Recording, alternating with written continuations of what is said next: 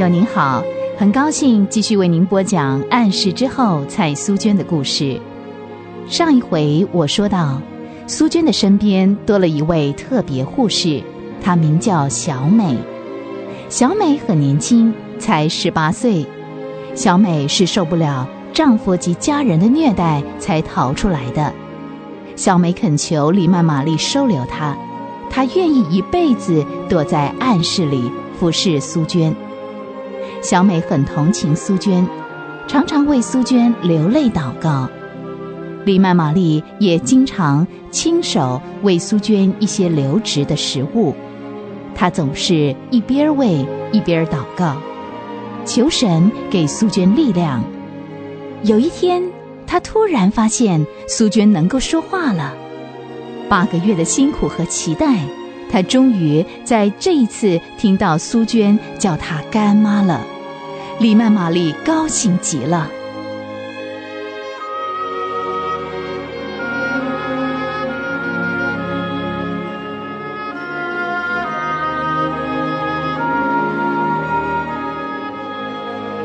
小美，小美，你上哪儿去了？没有啊，我去给七小姐炖碗鸡汤。啊，听说七小姐能说话了。嗯，今天早上她还叫我的名字呢。七小姐还说了什么？她问大家好吗？我说都好。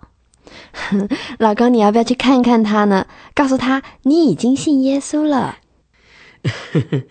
七小姐还会不知道这件事啊？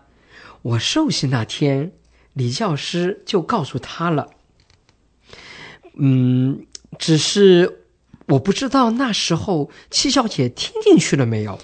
听李教士说，七小姐虽然不能和我们说话，不过我们说的话她全都能听见呢。你放心，这是个好消息，七小姐不会不知道的。这样就好了。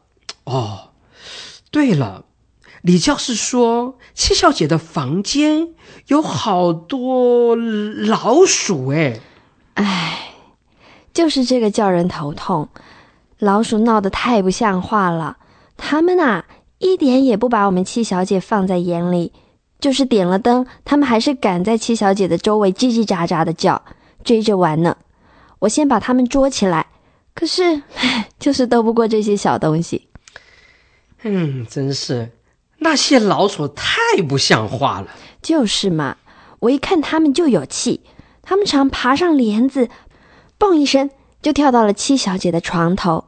一下子又从七小姐的肩膀爬到她的手上，我看到了就想抓她，她一下子又不晓得溜到哪里去了，真是气人。这不行，我们应该想个办法才行，不能让那些小东西在七小姐房里太放肆。哎呀，我正急着要去办事呢，回头见了。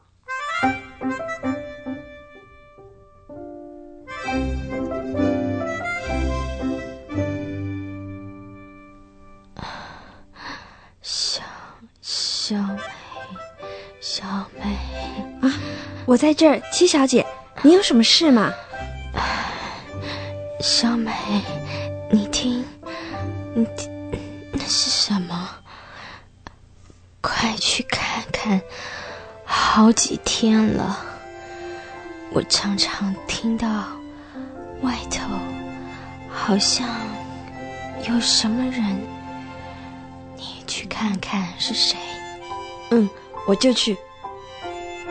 说着，小美就兴冲冲地跑出去了。啊，一只猫哎，好漂亮的猫哦！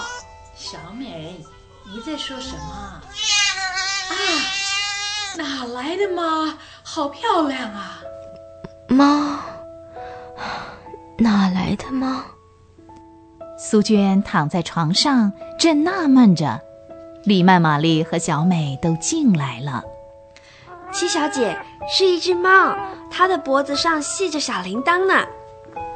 啊，苏娟，看样子是一只很名贵的波斯猫呢。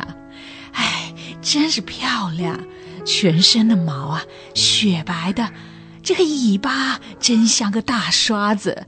来来，你摸摸看啊。哎，可爱的小东西。哎，干妈，你知道是谁的猫吗？嗯，不晓得哎。刚才我进来的时候才看到小美啊，在那儿逗着它玩呢。哎，别跑啊！哎，乖，别动。嗯，哎，对了，真乖。哎，素娟怎么样啊？素娟摸摸它身上的毛，很舒服，是不是啊？刚才啊，它看了我，好奇怪哦，也不跑，就站在七小姐的窗口下瞪着我，那对小眼睛好可爱哦。奇怪，不知道是谁家养的。哎，小猫咪啊，你住哪儿啊？怎么会跑到我们的院子来呢？七小姐，这下好了，它正好可以帮助我们对付那几只可恶的老鼠。我看呐，那些小老鼠听了猫的叫声，八成都躲到洞里发抖了呢。哎，可是别人的猫，我们不能要啊！啊，是啊，这么漂亮的波斯猫，谁不喜欢？它的主人啊，一定急坏了。啊，小美，放了它吧。啊，可是，好吧，真可惜。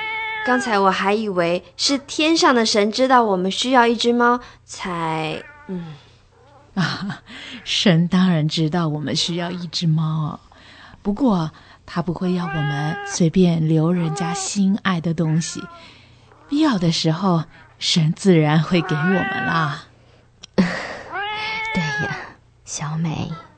把它放了吧，让它平平安安的回到它主人那儿去。好吧，那我就抱它出去吧。哎，等等啊！哎，小美，我去拿一张福音单张啊，让它带回去给它主人看。说着，小美就抱着那只可爱的波斯猫，跟在里曼玛丽的后头走出去了。苏娟突然有点舍不得放走那只猫，虽然她看不见那只猫的长相到底有多好看，可是刚才她用手轻轻的抚摸那只猫，她觉得很舒服。那只猫的毛又柔又长。唉，如果神也给我们这么一只猫，该有多好啊！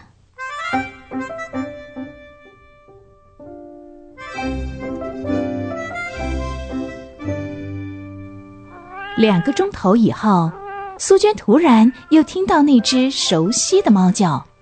一会儿，小美就兴高采烈地跑进来了。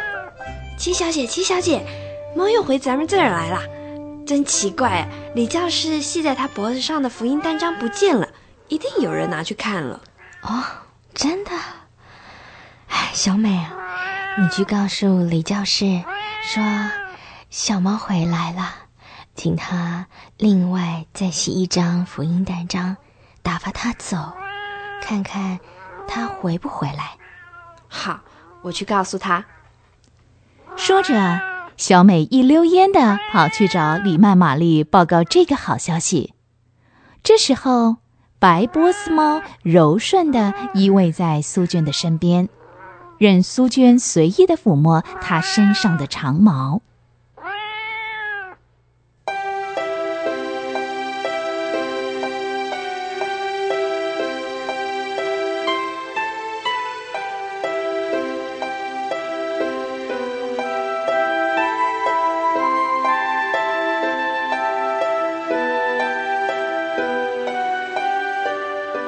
看来苏娟的病已经好多了。